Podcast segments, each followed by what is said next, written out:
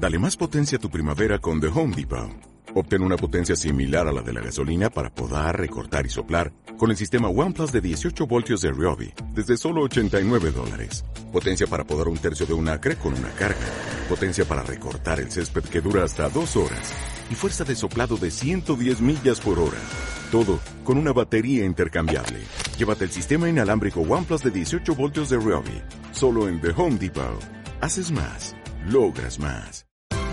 Esto es una producción de Mindalia Televisión y Mindalia Radio, audiovisuales sin ánimo de lucro de mindalia.com, para aportar conocimiento y crear conciencia. Mindalia.com, la primera red social de ayuda altruista a través del pensamiento.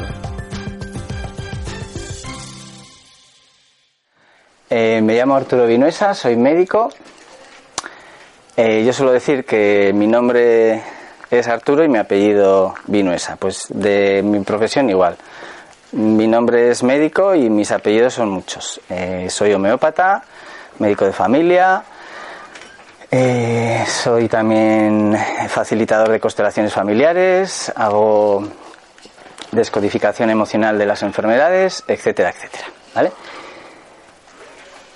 Si estáis aquí es porque os ha llamado el tema de la descodificación. Eh, me gustaría primero saber qué es lo que sabéis, qué es lo que no sabéis, eh, a qué os suena esto de la descodificación, porque ahí se está poniendo como de moda, hay varias escuelas. Eh, bueno, me gustaría saber un poco qué habéis oído, qué, sabéis, qué... Todo lo que habéis dicho, romper las memorias, romper los bloqueos, mm, conocerme para trabajar, la repetición de memorias emocionales, de bloqueos, eh, bloqueo de la expresión emocional.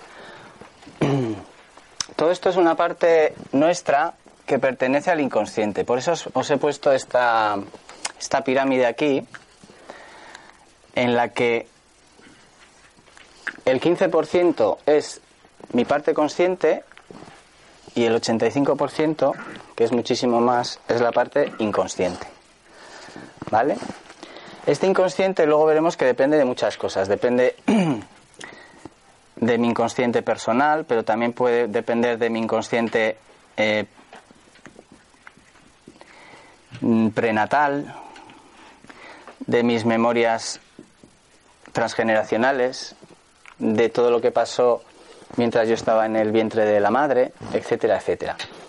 Y a la vez está ligado a otros inconscientes, el inconsciente cultural, el inconsciente religioso, el inconsciente mmm, consciente colectivo, ¿vale? Hay un montón de hasta el 85% de nuestro ser que es inconsciente. Y este inconsciente, así como la parte consciente está, yo siempre me gusta hacer este juego de palabras, está ligada al pensamiento, el inconsciente está ligada al cuerpo y a la emoción. ¿Vale? Por aquí hay alguna sillita.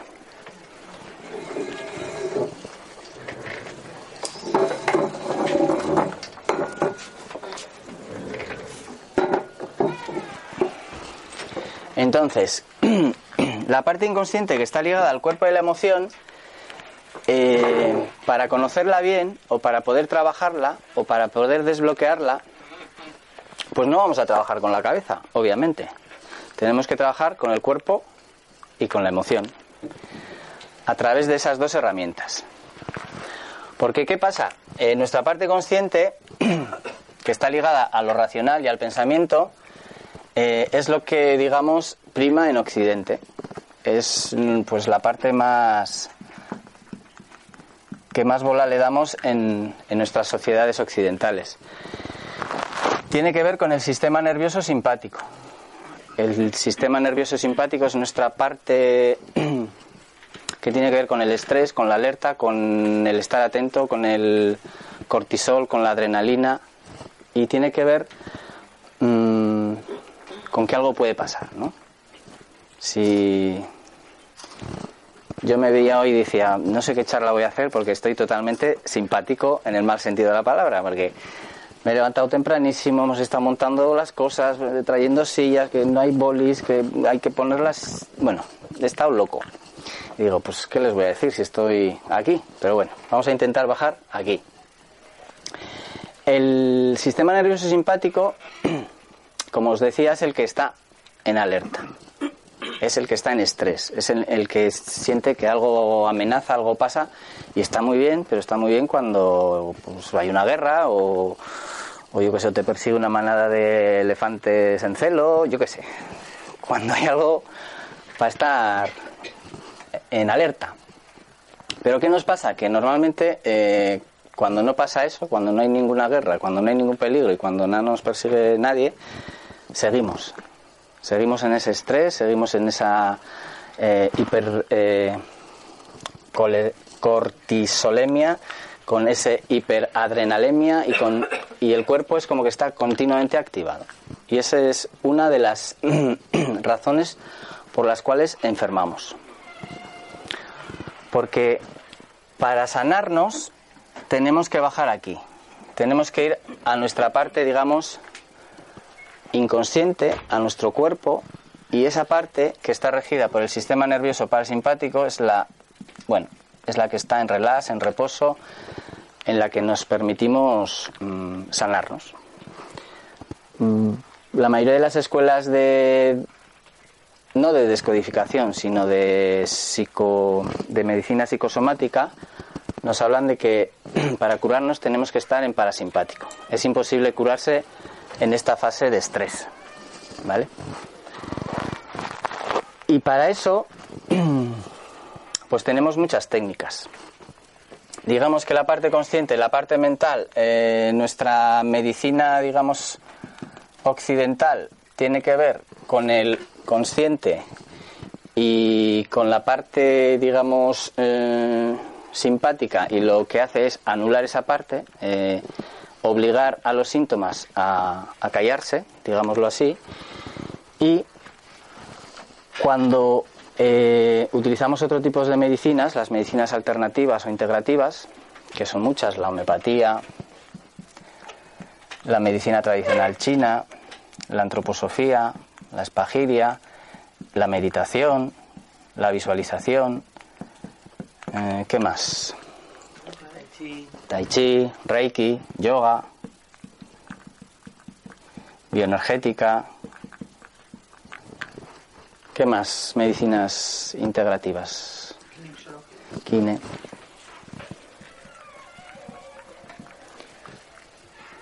¿Qué más? La reflexología.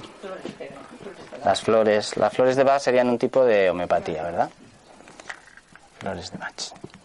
Bueno, todas estas medicinas no van a anular síntomas, sino lo que van a hacer es a estimular al cuerpo a que el cuerpo eche los, los síntomas y las enfermedades. ¿vale? Ya os digo desde ahora que a mí me gusta más hablar de síntomas que de enfermedades, porque eso a nivel inconsciente también se marca. Si yo digo, mm, pues a veces me duelen los músculos, eh, duermo mal, y pues, pues tengo altibajos emocionales, pues es muy diferente de decir tengo fibromialgia. Si yo digo tengo fibromialgia, es una sentencia. Es una enfermedad crónica, según la medicina oficial, que si nos lo creemos es crónica. Es una enfermedad que no se sabe cómo tratar, que si no nos lo, que si nos lo creemos, pues nunca conseguiremos el tratamiento, etcétera, etcétera. ¿no? no es lo mismo decir, pues pues estoy bajo de ánimo, que tengo una depresión, o que tengo malas digestiones, o que me han diagnosticado una gastritis crónica, ¿no? Esto es muy importante. Porque muchas veces, eh, a nivel inconsciente, creernos esto, al final, eh, es lo que nos debilita y nos, y nos quita salud. Entonces, trabajando el cuerpo y trabajando las emociones, tenemos un 85% de trabajo. Trabajando, pues, pues medicándonos o haciendo terapias más psicoanalíticas que están todo el rato en el pensamiento, no bajan al cuerpo muchas veces, o terapias que tienen que ver más con, con lo conductual, más que con lo emocional o lo corporal, pues tenemos muy pocas posibilidades o un poco tan, tanto por ciento muy bajo de, de sanarnos. ¿Vale? ¿Se entiende? Vale. Entonces, eh, es importante conocer el lenguaje inconsciente. Eh, bueno, hay muchas escuelas psicosomáticas de muchos doctores, pero digamos que la biodescodificación emocional empezó con el doctor Hammer, ¿vale? El doctor Hammer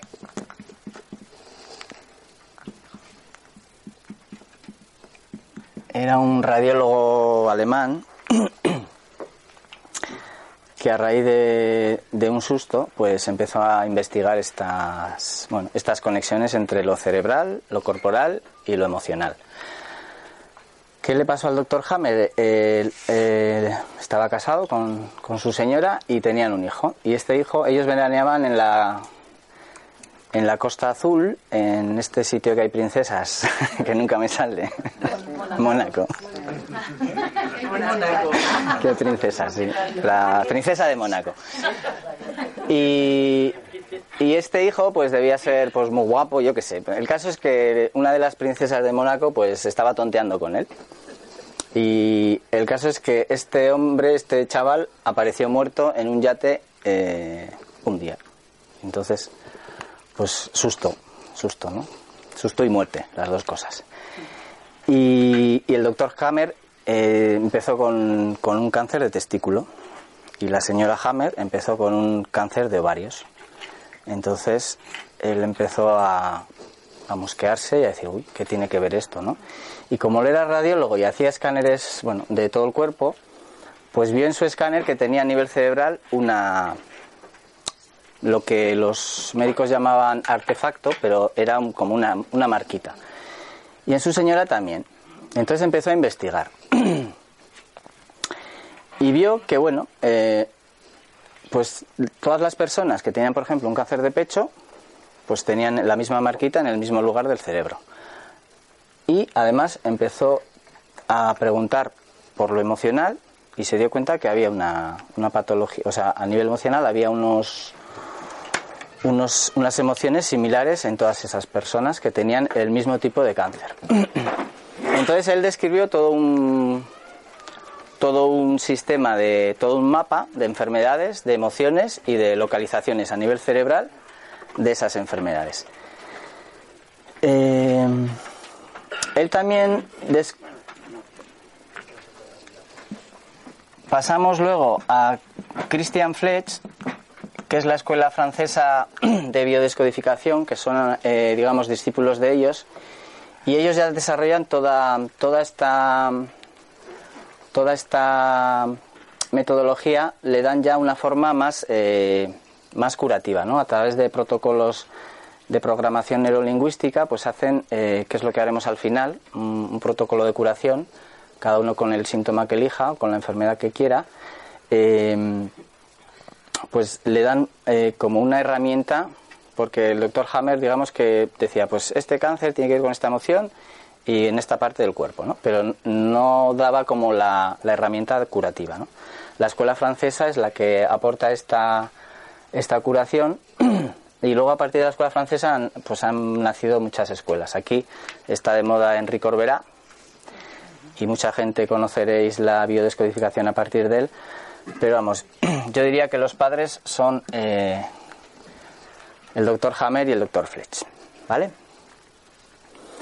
Eh, todas las enfermedades eh,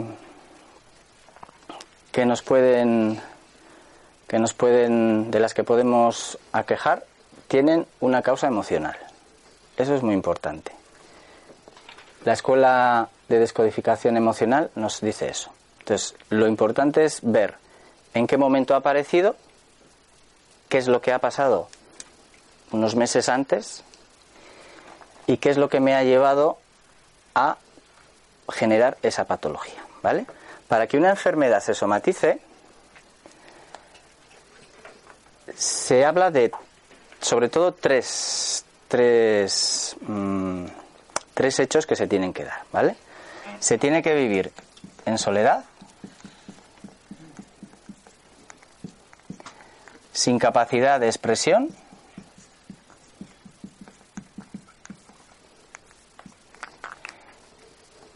y a nivel mental no hay una solución posible. al, tema emocional que, tengo. ¿Se entiende esto? O sea, si todos los mm, temas físicos que se somatizan tienen que ver con estas tres con estas tres vivencias. Una vivencia en soledad, una vivencia de falta de expresión y una falta de solución posible. Entonces, eh, eso es lo que somatiza algo. Porque si yo puedo expresar lo que me pasa, si yo me apoyo en alguien y, y lo puedo contar, si yo no me lo trago, si yo no me lo como con patatas, seguramente ese sentimiento no tiene que expresarse a través de un síntoma o de una enfermedad. O si yo veo que la solución es posible, yo tengo una esperanza, yo tengo una como una fe en que lo que me pasa tiene solución y lo expreso y no lo veo en soledad, eso no se va a somatizar. Entonces es importante porque si os fijáis en algo que os pase, seguramente a través del protocolo que haremos luego veréis que que lo habéis vivido de esa manera, ¿no? En soledad, sin solución y sin posible expresión.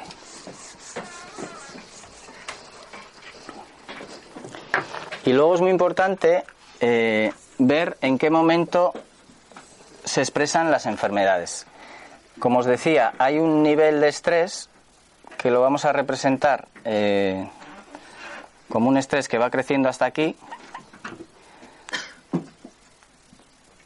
Y luego hay una fase en la que se cura. La, me voy a poner aquí para que los de ese lado vean mejor. Entonces, esto es un estrés que va aumentando, que va aumentando, que va aumentando hasta que algo, eh, el nivel de estrés supera lo que yo puedo tolerar y me enfermo. Este estrés empieza aquí por un, digamos, un trauma emocional, un bioshock, ¿vale?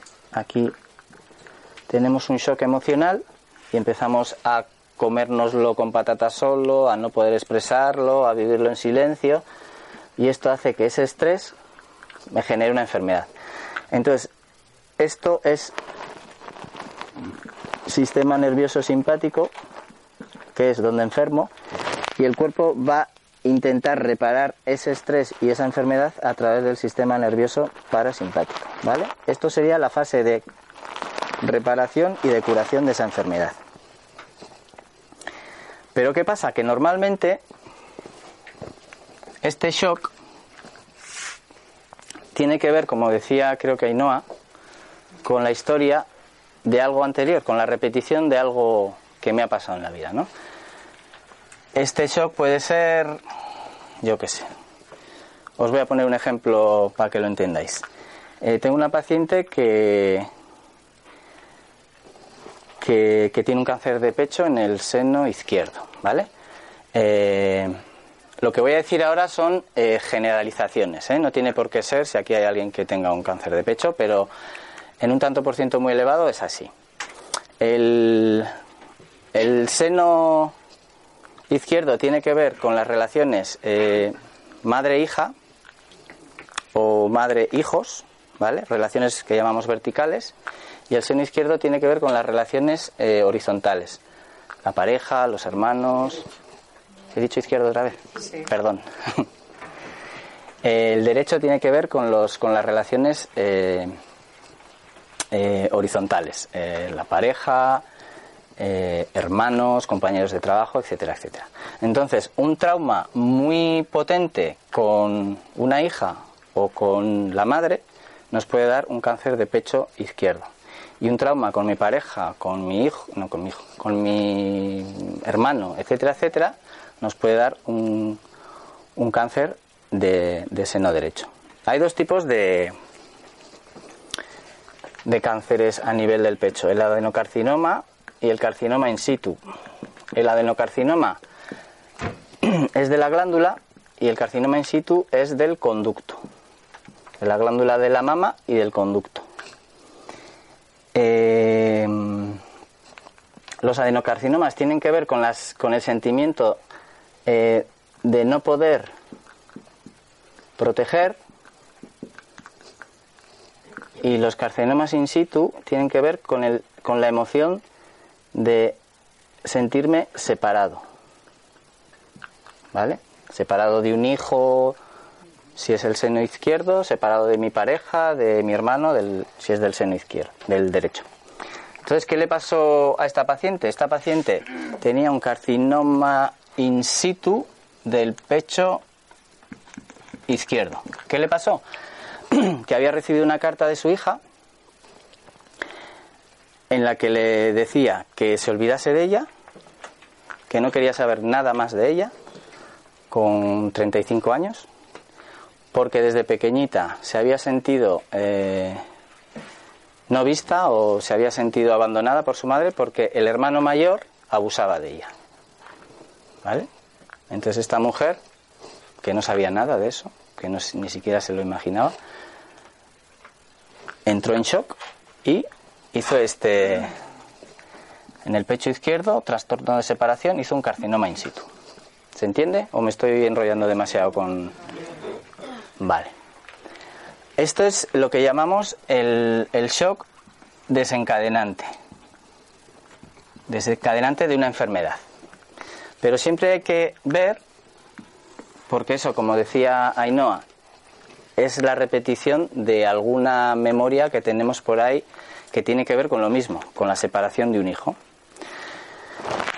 Y eso, la primera memoria que produce, digamos, eh, que produce ese shock, el cual programa la enfermedad, pero no la desencadena, sino que la programa, pues preguntándole a la señora, eh, pues le dije, pues ¿ya has tenido alguna vez alguna separación de algún hijo?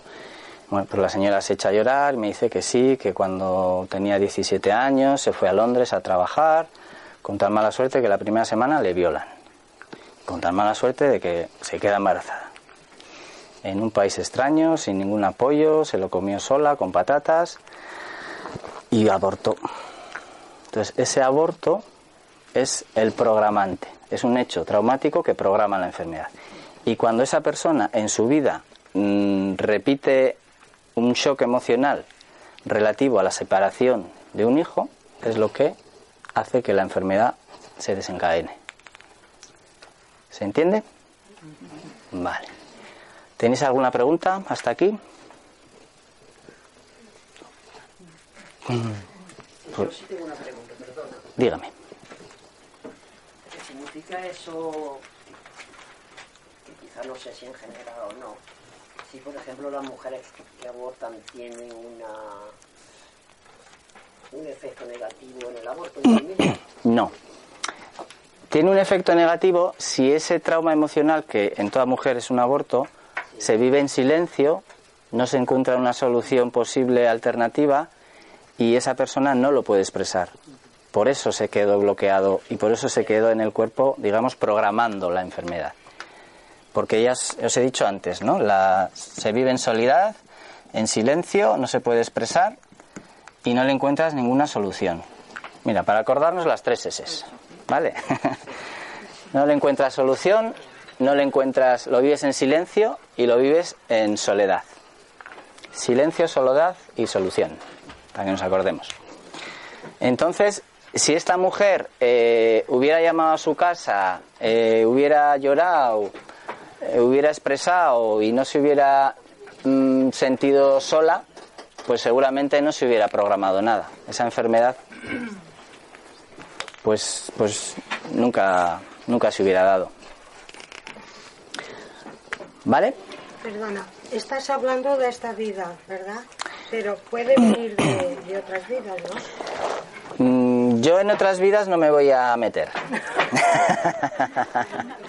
La pregunta Pero, es ¿sí o no? pero os he dicho que eh, nuestro inconsciente tiene que ver con la experiencia propia de nuestra vida, que sería este caso que os he contado,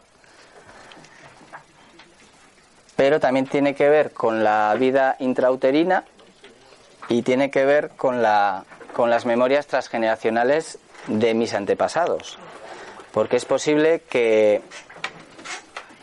que esta mujer, pues igual a ella no le ha pasado nada, pero igual en su línea familiar, su madre, pues tuvo un aborto. un aborto que no expresó, un aborto que no. Entonces, eso ya, si esa madre o la abuela no pudo eh, expresar eso, lo vivió en silencio y sin solución, digamos que genéticamente ya está la enfermedad programada. Se repite hasta solucionar. Se repite hasta que se soluciona. Y las enfermedades no son. eh, iba a decir una palabrota, pero como tenemos la tele aquí, no son una faena, ¿no? Son, eh, son dos cosas. Son el esfuerzo biológico del cuerpo por sanar algo. Qué difícil es dar una charla así. Es el esfuerzo biológico de nuestro cuerpo para sanar algo y, y además es la repetición de algo que yo tengo codificado para transformarlo. O sea, las enfermedades son oportunidades, no son puñeteras. Lo que pasa es que hay que saberlas ver. Bueno, lo segundo que has dicho pues son el esfuerzo para sanar algo y la Y son la repetición de un problema que tengo, de una memoria que no está sanada en mí, para tener la oportunidad de sanarla. Mm. No, no, no, no. ¿Puedo hacer una pregunta? Sí. Con esto y con, y con tu experiencia, cabríamos, cabría pensar que cuando la persona hace consciente todo esto, lo exterioriza y lo integra, se curaría el cáncer sin necesidad de tratamientos oncológicos. Esto es lo que decía el doctor Hammer. Yo no soy tan atrevido. Yo, mm, a ver, mi opinión, y jamás le diré a un paciente que, que se va a curar sin quimio, sin radio, sin la medicación oficial, eh, mi opinión es que tenemos herramientas de lo consciente y de lo inconsciente, y, y hay que utilizar todas. No... Pero sí se puede complementar perfectamente. Sí, sí, yo, eh, a ver, eh, mira, no os he traído folletos. Yo trabajo en un centro de salud, en Suaispe, que utilizamos todas las medicinas que hemos explicado antes y tenemos ejemplos bellísimos de gente que no quiere la quimio, no quiere radio, no quiere nada. Poner un cartel en la puerta. Es que no os vais a enterar ya de nada. Ya, ya es tarde para... Entonces tenemos ejemplos bellísimos de gente que se ha curado. Pero yo, mm, yo sé que esas personas que se han curado han hecho un trabajo profundísimo a nivel emocional que cada persona que llega igual no hace esa- ese trabajo, ¿no? Porque ahora me estoy acordando de otro, de otro, de otro cáncer de pecho que era en el, en el seno derecho de una chica que había tenido problemas con su hermano, que desde pequeñito le maltrataba. eh, y al tener un problema en el trabajo con su jefe, con alguien que también le maltrató, pues, pues hizo el cáncer de pecho. Pero ¿qué pasó? Que, que no se curaba, o sea, o, o no sanaba del todo. Entonces tuvimos que ir a sus memorias prenatales, no, intra, intrauterinas. Y ahí ya vimos que el problema de su, que ella tenía con su hermano, la madre ya lo había tenido en el embarazo con su hermano. Un rollo de herencias. Pero es que fuimos a hacer una constelación familiar y ya los la generación anterior ya habían luchado en la guerra en bandos contrarios, los mismos hermanos. Entonces, claro, te- tenía, mm, tenía tres programantes. Entonces hay que curarlos todos. Entonces, bueno, hasta que se cura todo, yo prefiero, bueno, que si hay una alternativa que me... ¿No? Como médico, eh, yo creo que tenemos mucho poder. Y la medicina, o muchos médicos lo utilizan para asustar, para dar miedo, para en vez de para tranquilizar, ¿no? Todos hemos oído hablar del efecto placebo y sabemos muchas cosas del efecto placebo. Hay muchas investigaciones, pero nadie habla del efecto nocebo. El efecto nocebo es el daño que te hace el médico cuando te dice, uy, esta analítica fatal, esto es crónico, es para toda la vida. Esto no se va a curar, esto no tiene cura. Y tú te lo crees. Y ya tienes una enfermedad para toda la vida. No te digo ya los médicos que te, te diagnostican, bueno, te dicen ya que te vas a morir. También, también. Estos seis meses de vida. Seis meses de vida. Y si me doy la, la radio, la quimio, ocho. Digo, pues, pues vale. Pues sí, sí, sí. Es... Entonces, eso es muy importante. porque podemos usar esto para, para el bien o para, o para generar miedo y, y dependencia y, y, muchas, y muchas otras cosas. Y, y lo mismo con las medicaciones, ¿no? Esto es crónico y esta medicación hasta que te mueras. Pues, pues igual, ¿no? Señor doctor, ¿no? Igual hay que ir muy positivos, ¿no? Hay que ir muy positivos. Yo tengo un amigo que es muy navarro y dice, los navarros nunca retrocedemos. Como mucho damos 180 grados la vuelta y seguimos para adelante. Pues igual. Positivos. Positivos. No hay que retroceder. Hay que girar 180 grados y seguir para adelante. Seguir para adelante. ¿Más dudas tenéis? Y las cosas que pasen a tus hijos, ¿Qué? angustias o Los hijos son bobs esponjas, ¿vale? Los, sobre todo los menores de 7 años van a somatizar todo lo que ocurre en su entorno familiar. Entonces muchas veces eh, también tengo mucha, mucho, mucha experiencia en pediatría y, es que muchas veces se trata el síntoma, es lo que pasa con esto. Eh, la medicina oficial te trata el síntoma, pero si no tratas la causa, el síntoma se va a repetir y se va a volver a repetir. Y por mucho que le hagas el síntoma así con un tapón para que se meta para adentro, pues, pues cuando el niño repita no sé, un sentimiento de abandono, pues le va a salir un brote de, de dermatitis atópica, porque el niño se siente abandonado. Y corticoides, y más corticoides. ¿Los menores de cuántos años has dicho? Generalizando de 7.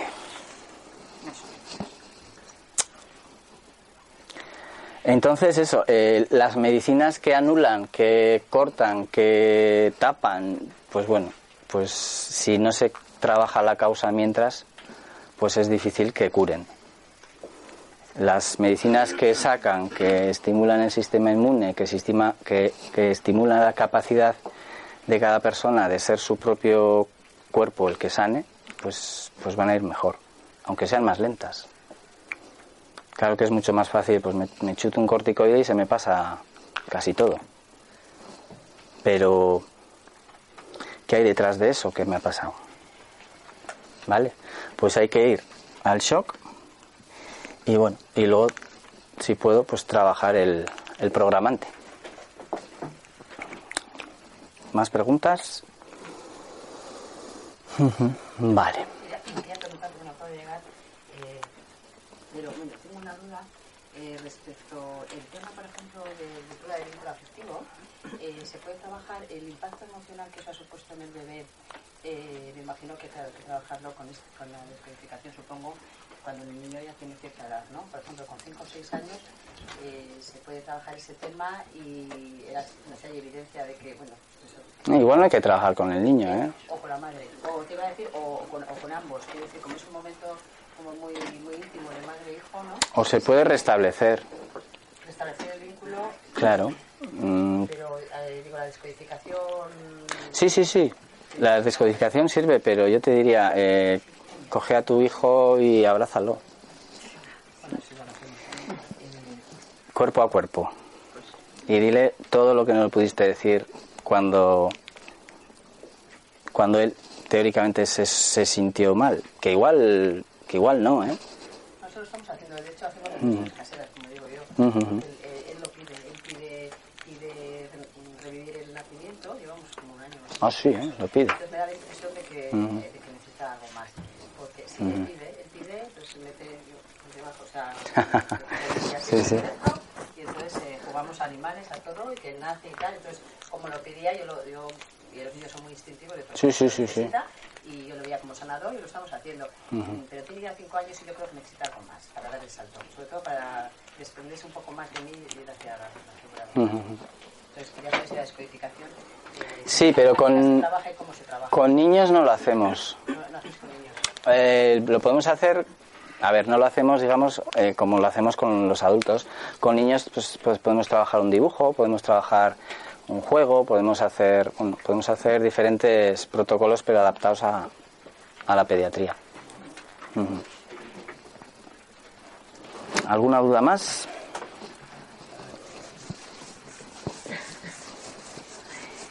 ¿Cómo vamos de hora? 12 menos cuarto. 12 menos cuarto. Vale. Yo tengo una pregunta. Sí. Estas tres cosas que dices que se tienen que dar, la soledad, eh, la no expresión y el no ver una solución, ¿tienen que ser las tres cosas?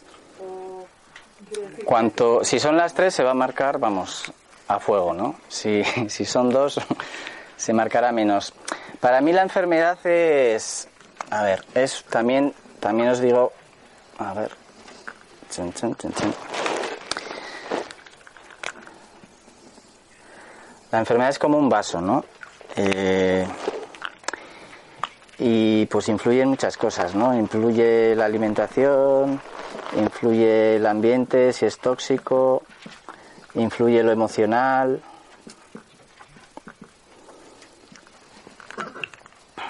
Influye lo genético que llevemos, etcétera, etcétera, ¿no? Si, si, mi, si mi emocional está hasta aquí, a nada que haya un estímulo pequeño, o sea, si yo, yo qué sé, yo me sentí abandonado de pequeñito y, ese sentimiento de abandono oc- ocupa mi vaso hasta aquí, cualquier pequeño abandono que sufra en mi vida, zacatá, desbordará el vaso y, enfermaré.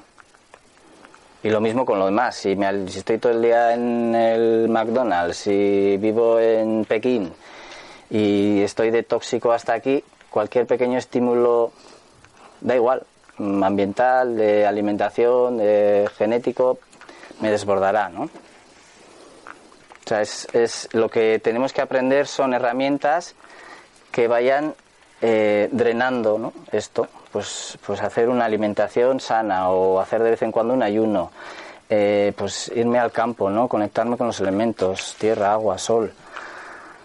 En lo emocional, pues tener una, una vida emocional lo más sana posible, ¿no? No callarme, poner los límites, es, bueno, mm, sentirme cuando algo me sienta mal, poderlo expresar, porque todo eso va bajando el nivel. Entonces, si tenemos el nivel aquí, por mucho que me pase, pues tengo vaso de sobra para, para llenar.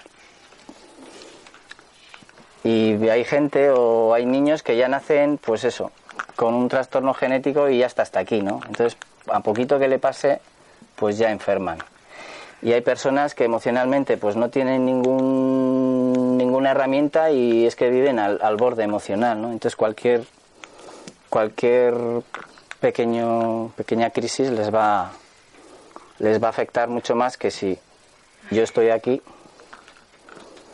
y tengo una pequeña bronca, pues pues me- la bronca me pone aquí y luego otra pues aquí y aquí y aquí. Entonces ya tengo para tengo como como una reserva, ¿no? Para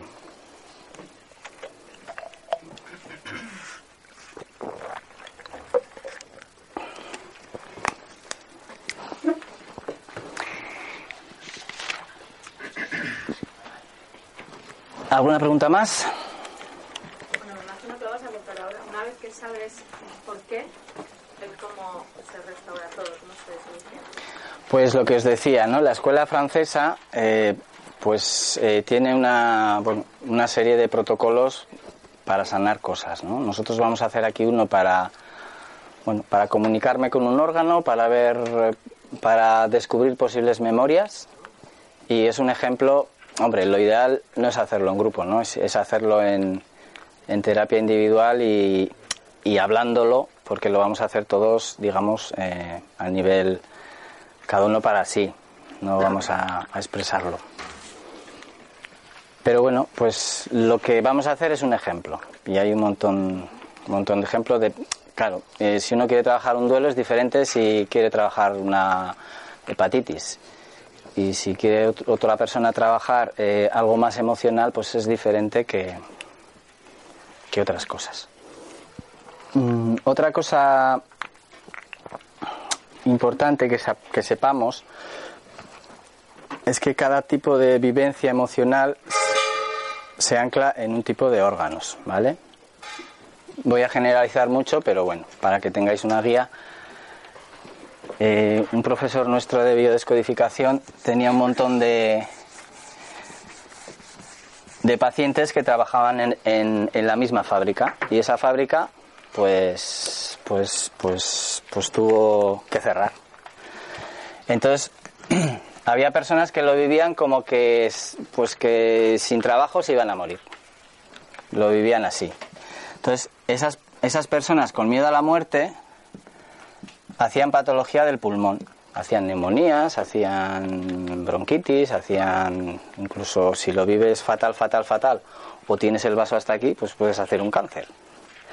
Otras personas, el miedo, eh, vivían todo con miedo, ¿no? Pues, con, pues, pues miedo a todo, a una sensación de ansiedad continua, como que el trabajo era su pilar y su referencia, entonces esas personas pues enfermaron del riñón.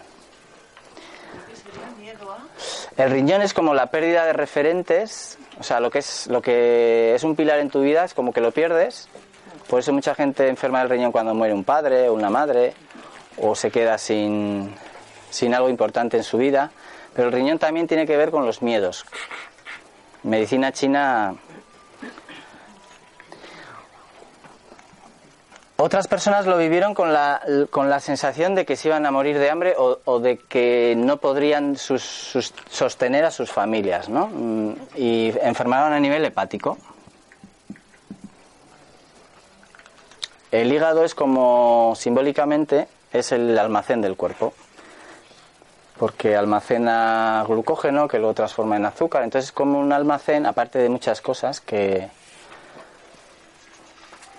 pero generalizando, cuando el miedo es a, a, a, no poder sostener, a no poder alimentarte, a, no, a morirte de hambre, es a nivel hepático. Otras personas lo que si tienes una indignación bestial y una ira y se fue a la vesícula. Y luego había uno que, que estaba encantado con que le echaran porque estaba hasta los mismísimos de, de trabajar. Y no le pasó nada. no tenía nada que somatizar. vale. Pues lo que os pediría ahora, antes de hacer el protocolo, es que cerréis un momento los ojos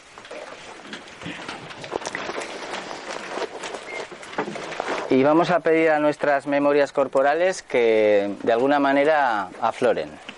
¿Vale? Y si queréis ya podéis empezar a, a sentir qué parte de vuestro cuerpo queréis trabajar. Si queréis trabajar, no sé, cualquier síntoma que tengáis es válido. Puede ser desde una hemorroide hasta un grano en la nariz, lo que queráis. O podéis trabajar por órganos, un pulmón, o podéis trabajar un hueso, un músculo, la zona lumbar, la zona... Cada. Cada uno la, la parte de su cuerpo que quiera trabajar y vais a respirar tres veces profundamente, inhalando el, por la nariz y exhalando por la boca.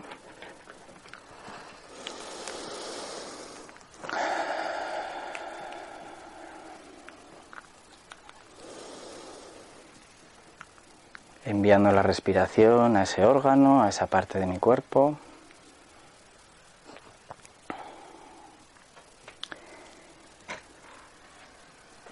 Y ahora sí que no puede entrar nadie, ¿vale?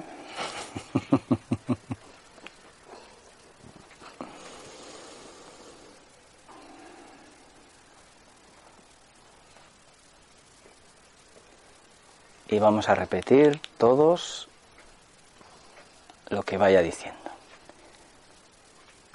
Querido espíritu inconsciente, te pido con profundo respeto que me ayudes a encontrar y a sanar las memorias inconscientes que tienen que ver con mi cuerpo. Gracias. Querido Espíritu Inconsciente, te pido con profundo respeto que me ayudes a encontrar y a sanar que me ayudes a encontrar y a sanar las memorias inconscientes las memorias mías y de mi sistema familiar mías y de mi sistema familiar que tengan que ver con mi cuerpo. que tengan que ver con mi cuerpo. Gracias. Gracias. Y vamos a seguir sintiendo esa parte de nuestro cuerpo que queremos mejorar, que queremos sanar.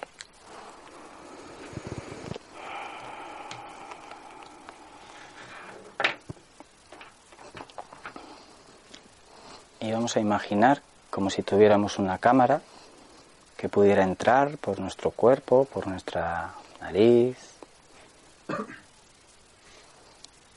a través de la respiración y pudiera ir a esa parte de mi cuerpo. Y pudiera observar esa parte y sentirla.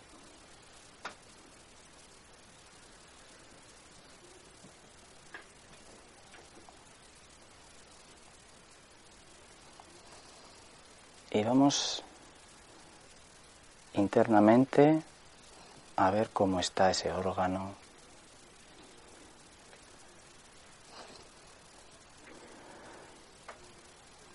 ¿Qué color tiene? ¿Qué textura?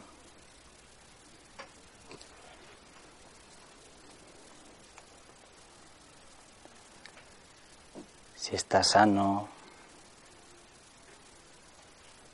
si está enfermo, ¿cómo está?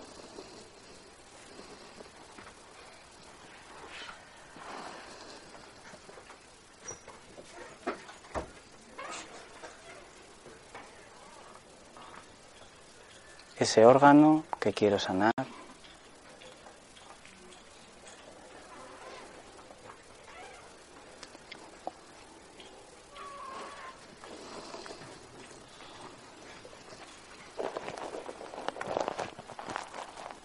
si tiene un aspecto saludable, si tiene un aspecto enfermizo, si está agotado, si está saturado, ¿cómo está?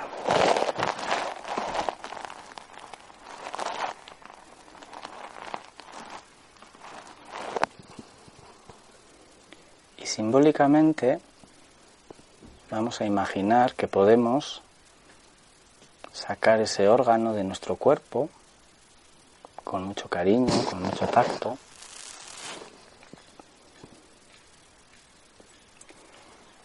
Y lo vamos a colocar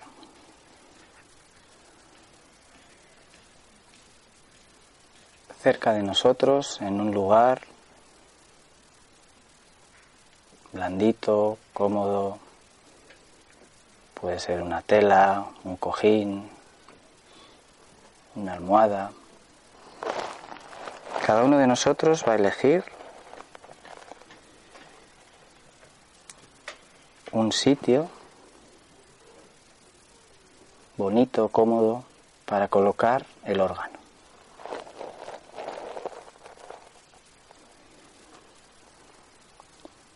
Y vamos a imaginar que nuestro órgano puede hablarnos, puede escucharnos, y vamos a entablar una conversación con él.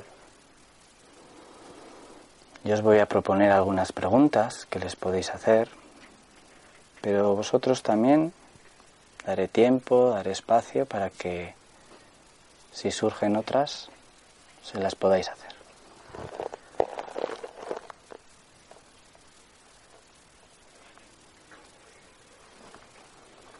Querido órgano, ¿Cómo te sientes en mi cuerpo?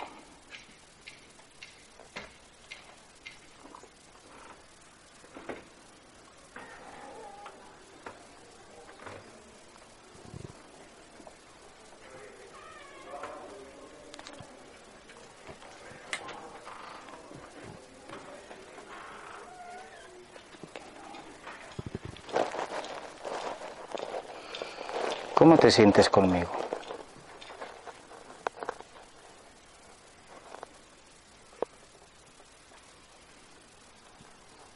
¿Desde cuándo estás así?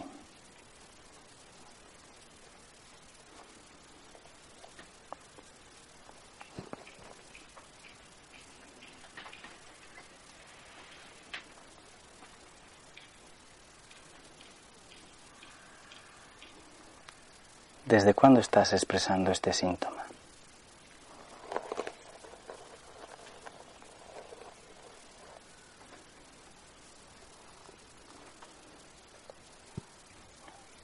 ¿En qué me quieres ayudar?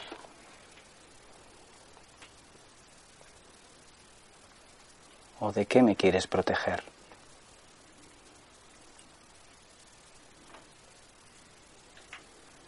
Yo sé que el síntoma es para algo.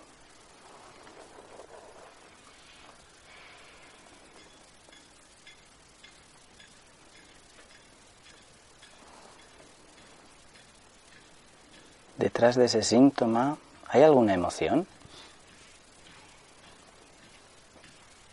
¿Estás triste? ¿Estás enfadado?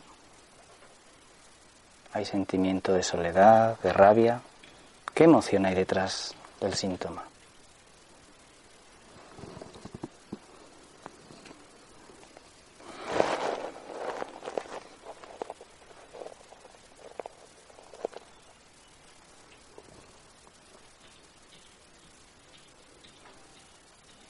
Y con esta emoción que cada uno tenga, con esta tristeza, soledad, enfado, ansiedad, con esta emoción,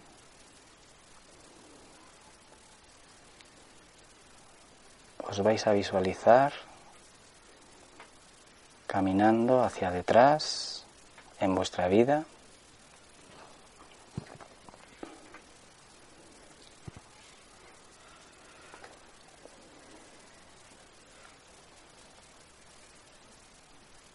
Hasta que en algún momento surja una emoción similar, un momento de vuestra vida en que esta emoción se repite.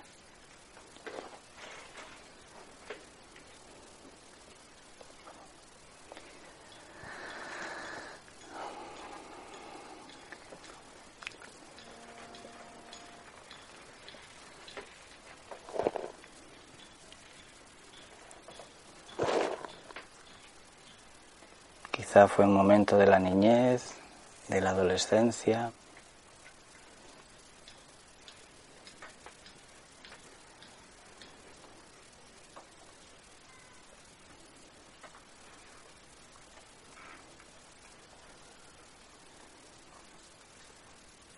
Y vamos a ver qué escena nos viene, cuántos años tenemos, con quién estamos si es de día, si es de noche.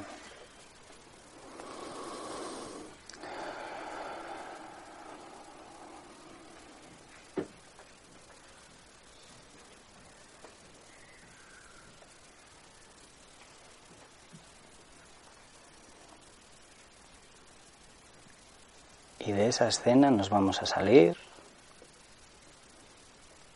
y vamos a caminar hacia adelante o hacia detrás, cada uno como vea, y vamos a recordar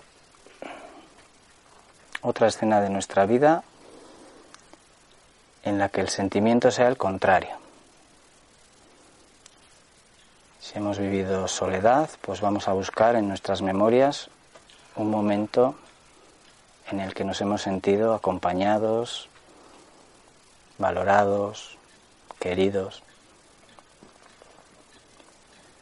Si hemos vivido tristeza, vamos a buscar en nuestras memorias corporales un momento de nuestra vida de alegría, de plenitud.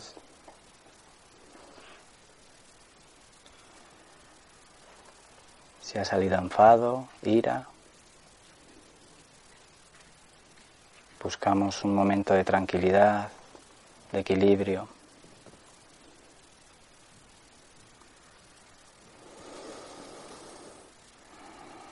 Y también vemos qué edad tenemos, con quién estamos.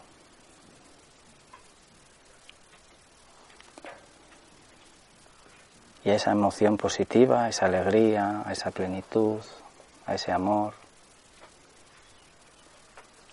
a ese sentirme valorado y querido, le voy a poner un color. Un color que para mí simbolice esa emoción positiva y voy a sentir y voy a inspirar ese color y voy a llenar mi cuerpo de ese color sintiendo que ese color llega a todas las células de mi cuerpo.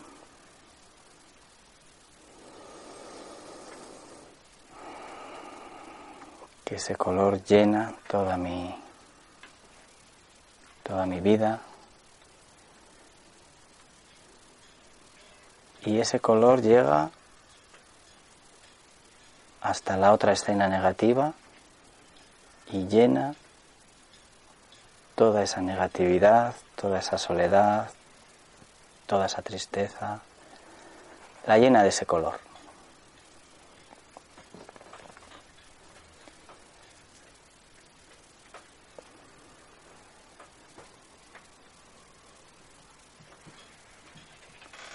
Ese color de salud, de equilibrio, de amor, llega hasta la primera escena y de ahí volvemos y llenamos con ese color nuestro órgano que está ahí en la almohada, en el cojín, en esa tela tan bonita, tan blandita.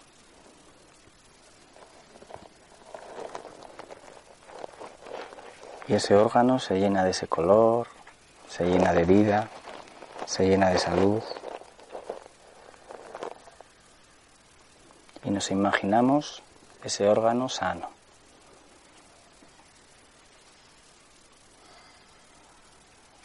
lleno de vida,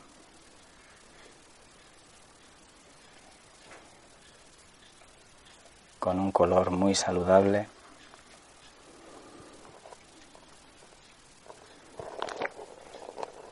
Un aspecto inmejorable.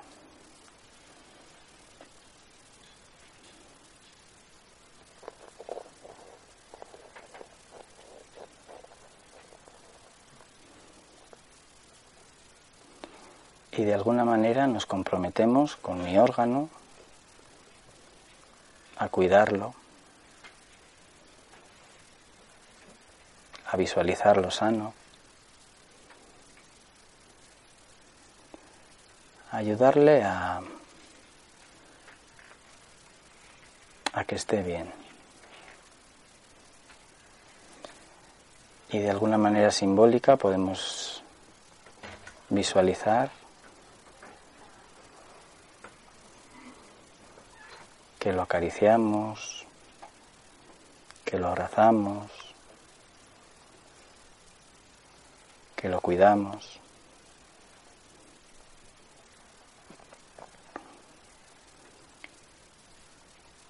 Y desde ese cuidado y desde esa atención.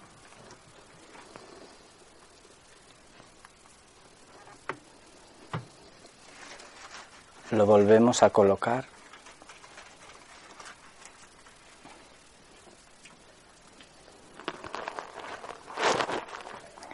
En nuestro cuerpo, lo volvemos a coger con mucho cariño y lo ponemos en su lugar.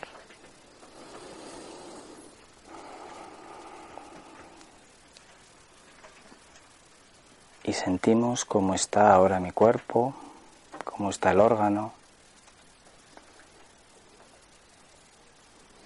cómo se relaciona con los órganos de al lado.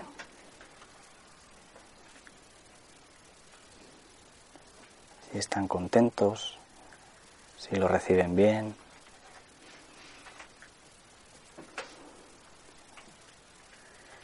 y respiro profundamente tres veces,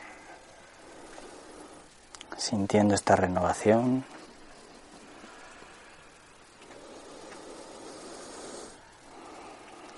Sintiendo esta vida, este color.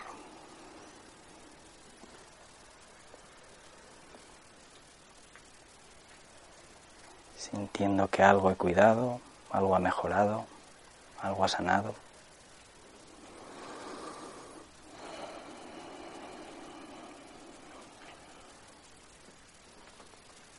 Poco a poco volvemos aquí a la sala, hacemos alguna respiración profunda. Yo me he ido hacia atrás, hacia un momento, Ujú. que enseguida me ha venido, pero claro, luego mm, he visto que venía de otro momento. Me he ido un poquito más atrás y he, he visto otro momento, pero claro, luego al sanar enviado al primero. Siempre hay que ir al primero, sí. exacto. Siempre hay. Porque el primero sería el programante. Vale. Ah, pero si voy a, a la raíz, al formante, con eso ya lo, limpio, lo sano todo. Si lo hacemos. Eso es, eso es. Si tú sanas, claro, eh, hay que, siempre hay que ir en la- a la causa, en todo. Porque Sí. visto que no era eso. Venía de... Sí, sí, sí. Siempre hay que ir a la causa. El truco es ir a la causa. Pero esto lo tendría que hacer más veces. Bueno, yo os, os he hecho esta, este protocolo para que tengáis una herramienta para vosotros, para, para que os la llevéis a casa. Es muy sencillo. Pero la- las palabras que has dicho primero, Ujú. yo no me voy a acordar. Hago fotocopias, hago fotocopias y las dejo allí. ¿Vale? Eso que lo tengo que hacer. Dale. Saludarte, la Rúa 4. Momentos para la publicidad. ¿Qué más? Ok, pues bien, gracias. De nada. Yo he hecho, me ha venido el recuerdo de una constelación que hice en la pierna izquierda. En esta constelación me dolió muchísimo, nunca me había dolido. Ujú. Y, y ahora, pues, eh, me ha- se me ha despertado otra vez unas, unas molestias muy parecidas. Ajá. Y me, o sea, recuerdo me ha ido a aquella constelación Ajá. y he intentado, bueno, pues, hacer, o sea, Sí, sí.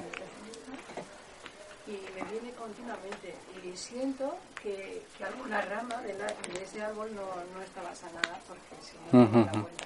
Ahí seguramente habrá que ir a, a la raíz que será transgeneracional. Si, si dices que, que se te puso en una constelación, sí. Porque a veces eso, la raíz. Claro, es la pierna izquierda además, ujú, son las más molestas. Pues sí, hay que ir a la, a la causa transgeneracional, por decirlo así.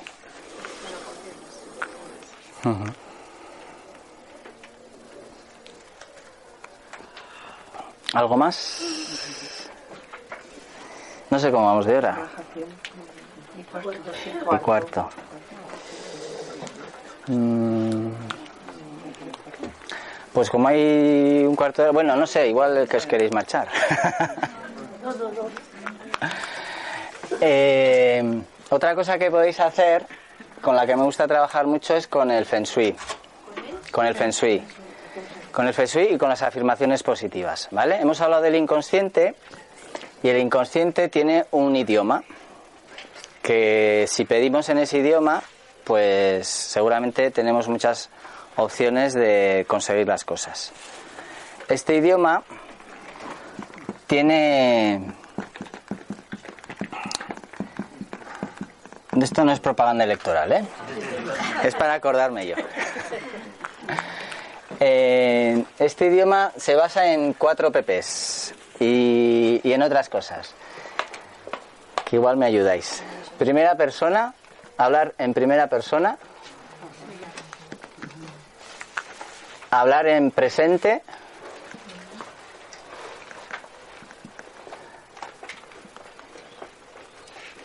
Hablar en posible, probable. Y en positivo. Gracias.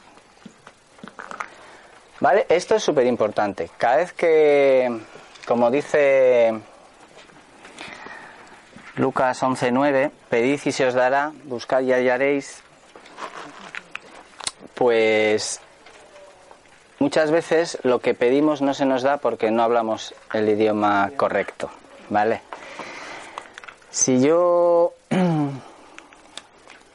digo al, in- al inconsciente o al universo, no quiero estar enfermo, el inconsciente es súper visual.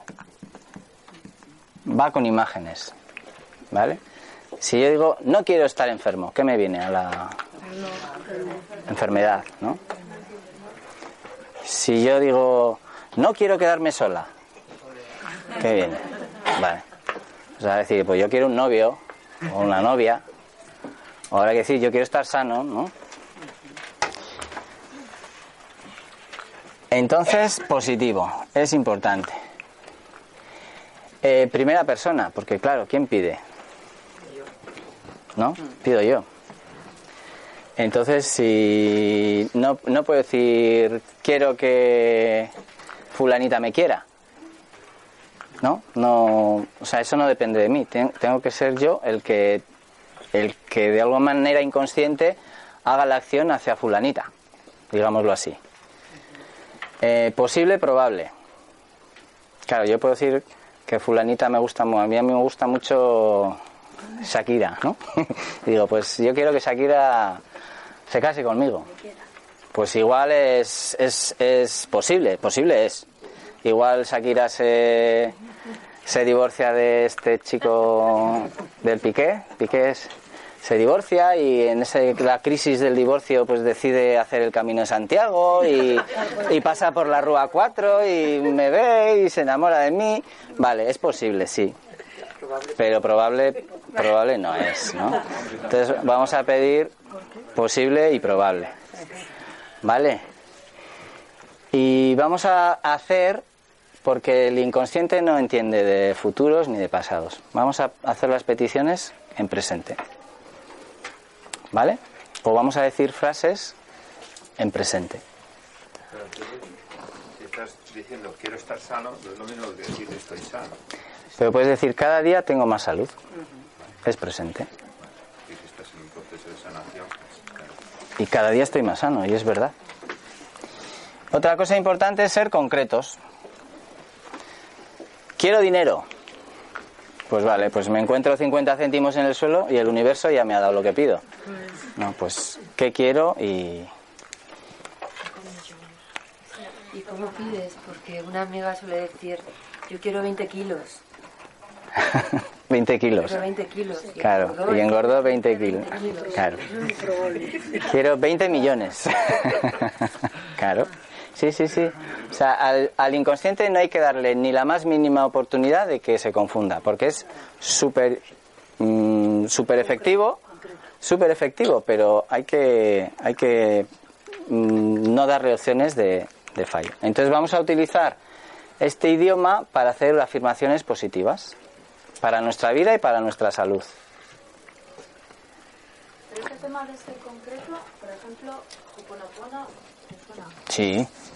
Sí que dice, por ejemplo, que el universo es el que sabe lo que a ti más te conviene y por eso no hay que cerrarse a una posibilidad. No, no, no, no, no, no hay que hacer. Yo no digo que nos cerremos, ¿eh? Y una buena frase es, eh, pues yo pido esto al universo, pero el universo que me dé lo que realmente yo necesite. Es, es una es una buena coletilla final. Ho'oponopono sí que habla en negativo al principio, porque dice, borra de mí las memorias que me hacen vivir en la escasez. Borra no es no es negativo. Pero vivir en la escasez ya estás diciendo que estás viviendo en la escasez. Pues bueno, pues transforma eso en vivir en la abundancia. Yo el del Oponopono no me he metido mucho, pero sí que hay hay, hay libros de, de autoayuda que, venga, peticiones, y todas empiezan por no. Digo yo, pues vaya. Porque el universo tampoco entiende el negativo. O sea, es- Mira, porque voy a, porque voy a pedir si puedo co-crear. es lo mismo. No, Pedir y co-crear no es lo mismo. para mí no. Yo cuando estoy co-creando estoy con todo mi, toda mi fuerza, todo mi poder, decretando que así es. Ujú. Si estoy pidiendo, estoy pidiendo a alguien, a algo. Fuera, estoy fuera. Para mí el acto de pedir es la primera eh, acción de la co-creación. Para mí. Pedir al espíritu que esté, a- bueno, ok, pero después Sí, sí. Para mí es lo primero. Y podemos hacer varias cosas. Podemos primero pedirlo, podemos luego escribirlo, podemos eh, simbólicamente hablarle al inconsciente, pues eso que he pedido, pues me pongo una foto de eso en, en un lugar de la casa que ahora explicaré. ¿Hay, ¿Hay alguna charla después? Sí. Vale, pues lo explico rápidamente. ¿Eh? ¿Y 20? Vale. Si esto es un- una casa y no es un rotulador que escribe,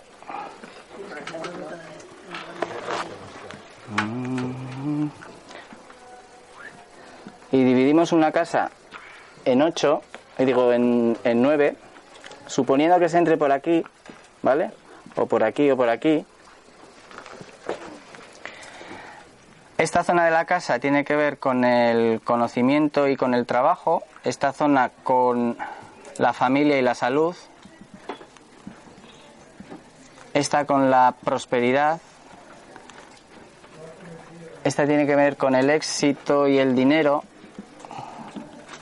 aunque está algo también, esta con las relaciones, esta con la creatividad y los hijos, y esta con los amigos y viajes. Esta con la vocación. Y esta es el centro. Como quedan cinco minutos no me voy a no me voy a explayar mucho. Perdona, la primera. Conocimiento y trabajo. Entonces, si yo tengo una formación positiva que hacer, hoy igual hemos trabajado la salud. Pues en la zona de, de la salud, que además coincide con la de la familia, que es esta, en mi casa,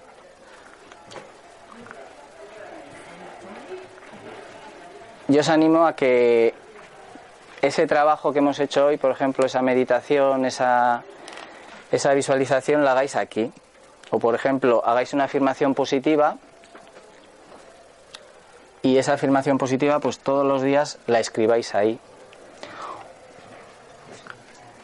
o de alguna manera hacer un acto simbólico en esa parte de la casa. Poner un altarcito, poner una planta, poner una amatista. Las amatistas tienen el color de la transformación, el violeta, y generan cambios. De alguna manera esa parte de la casa, que tiene que ver con, con la salud y la familia, equilibrarla.